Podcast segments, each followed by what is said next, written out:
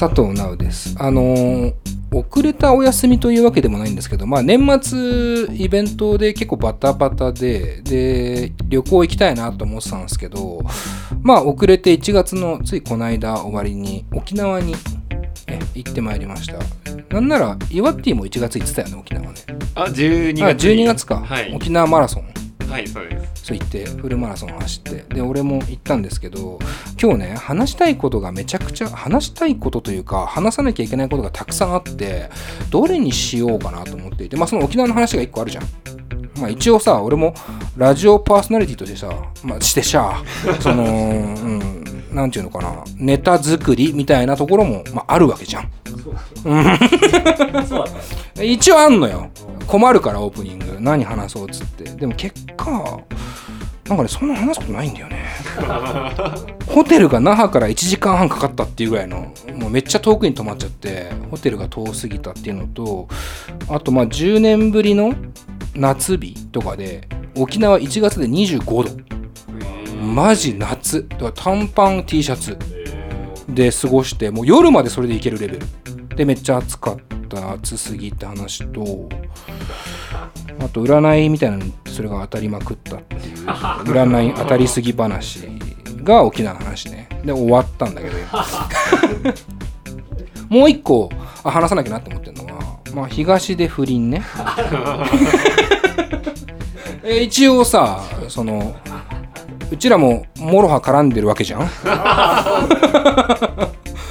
でまあ MOROHAのミュージックビデオで東出くんが出てたっていうところはね やっぱ非常に大事だしやっぱMOROHAのねあの滝原勇斗ねアフロの「俺のがやばい」という著書のね帯は東出くんなわけですからこれもきっと取り払われるんじゃないかっていうね気もしますけど。チャンスじゃない？チャンス。その東出君よりやばいんだよ まあチャンスと言うべきかピンチと言うべきか分かんないですけど。なんかでもただねこの不倫問題に関して俺俺はねあの俺は思います。よやっぱりずっと思ってますよ。そのワイドショーとかも俺これ賑やかしでこうやっていじりますけどマジでどうでもよくないっていうその本気で思う。東での不倫なんかどうだっていいわ。本当になんでそれをみんなもうど真面目にさやるの？何なの？っては思ってますよ。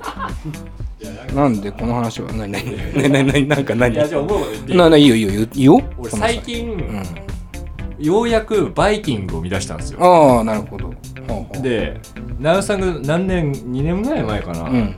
なんか坂上さんがムカつくみたいなうんうん。うんさバイキングのね、うんみたいなのをしてたから、そういう感じなんだろうなと思ってみたら、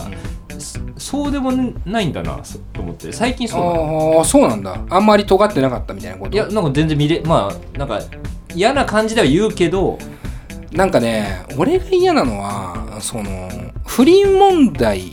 てかそのバイキングの出演者に正直罪はなくて、わかる。そのみんなをさ要は面白くしようというさうん。プロのテレビマンたちが集まってるわけじゃない？だから別にそれに対して何かっていうのはないんだけど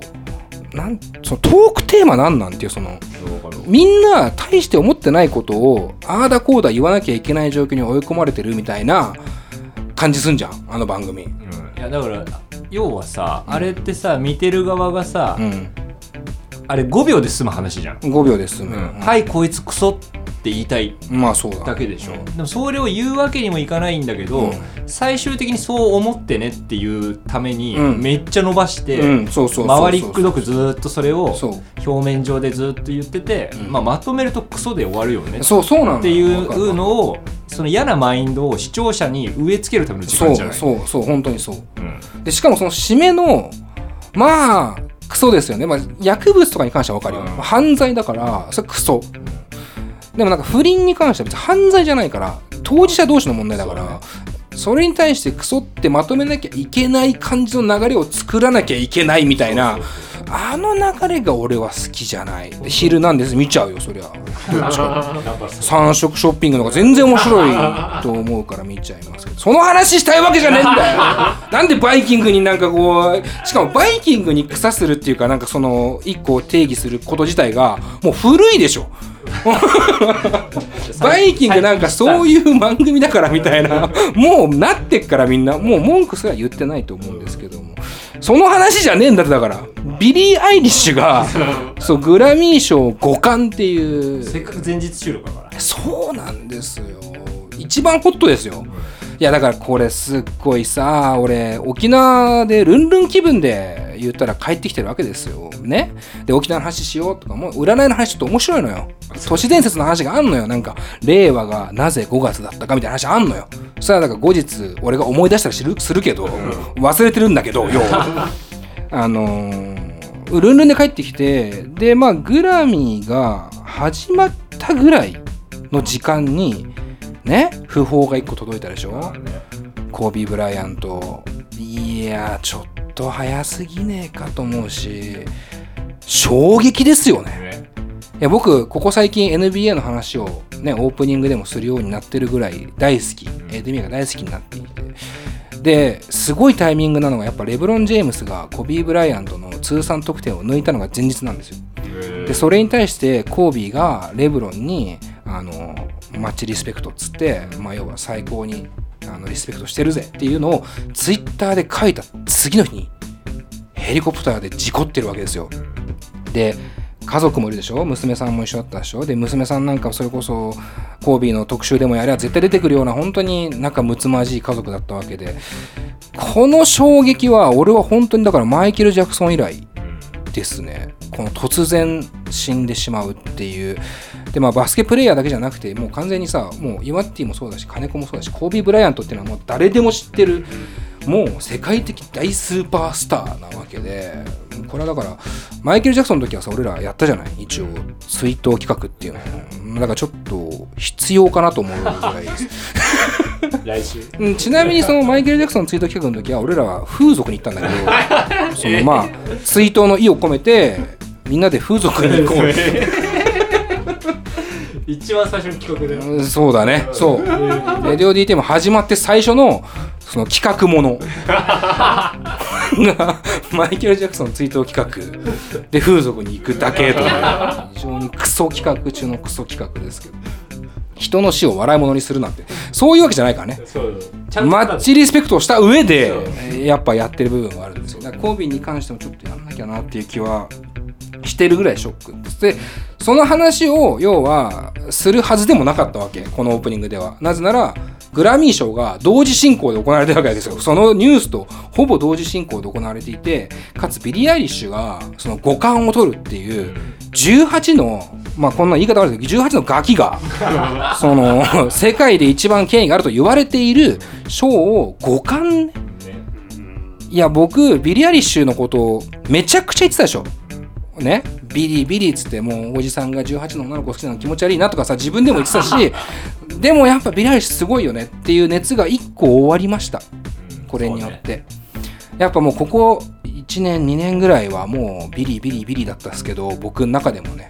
まあグラミーをバシッともう新人賞最優秀アルバム最優秀楽曲何から何まで撮ってメインもの全部やって、っていうところでまあ一個完結したなと。彼彼女はもうポップアイコン必ず世界中のポップアイコンになる。てかもうなってんだなっていうことでなんかこうファン心理をちょっとこそがれたというか、うん、まあ楽しみですけど追っかけはしないかも。ちょっと心配になるぐらいだよね。ねえ今後の人生ね。あと50年ぐらいはありますからね。18でこの頂点まで上り詰めて、まあ、心配だし楽しみですよねどこまで音楽を更新していくのか俺的には今回取れなくて、うん。でもあの時のビリーすごかったよねってずっと言われ続けて、うん。で何年後かに何作目かで大傑作作り上げて、うん。取ってほしい。なっていなんとなく思ってたんですよ。そうね。まあただちょっとまあ良すぎたな。アルバムは本当に聴きまくったからまあ良すぎたし、まあ、バッドガイって曲もちょっともうアンセムすぎたなって感じ。まあここの時代のこの時代のフロアンセムって感じがすごくして陰鬱なねちょっとイメージもあってやはりという感じですけど。でそれであとラップアルバムはタイラー・ザ・クリエイターがあのイゴールか？で撮ってると思うんですけども俺アルバム名イゴールとか覚えてないけど。でまあそれに関してもいいなって思ったわけですよ。ラップアルバムいいなって思ったんだけどまあそれこそ山下達郎をサンプリングしたとかっていう話題もありましたけども。あれに対してねタイラーが苦言を呈していますけども今。タイラー・ザ・クリエイターっていうまあ黒人のラッパーなんですけどもあの要はラップアルバムというカテゴライズ。これはいかなるものかと。なるほどね。これ非常に面白い問題面白いって言ったらよくないのかもしれないけど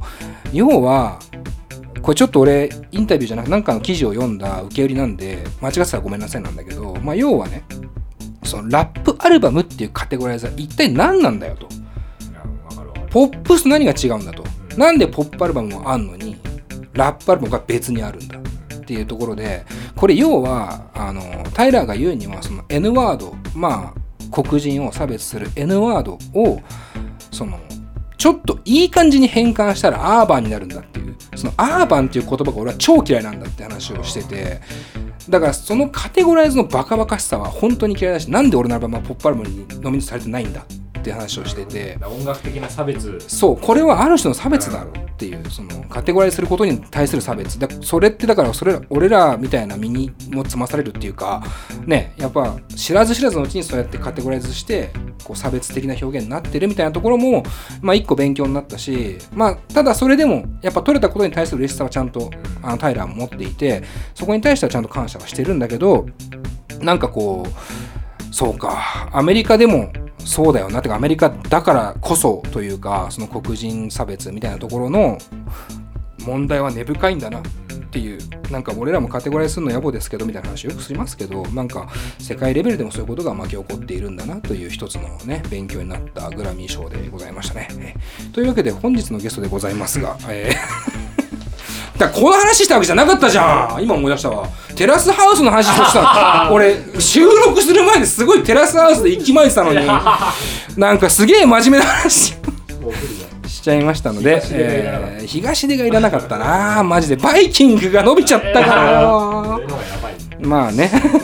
アフロ君頑張ってほしいです。負けずに頑張ってほしいですけど。まあ多分仲いいからあんまり悪くも言えないんだと思うしいろいろねあのフォローし合ったらいいんじゃないかなと思いますけど、えーという感じで、えー今週のゲストでございますが、えーファナファンクラブ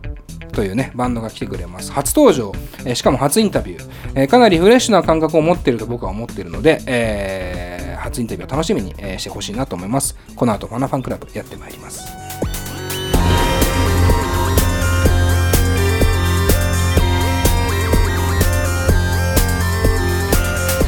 ポッドキャストミュージックプログラム「レディオ DTM」この番組はスポンサー大募集中のレディオ DTM の制作でお送りします。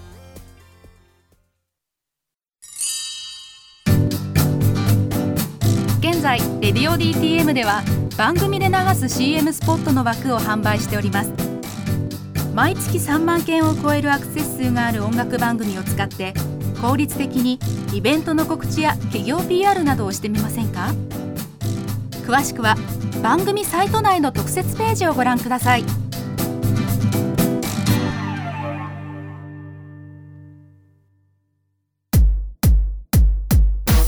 ポッドキャストミュージックプログラム「レディオ DTM」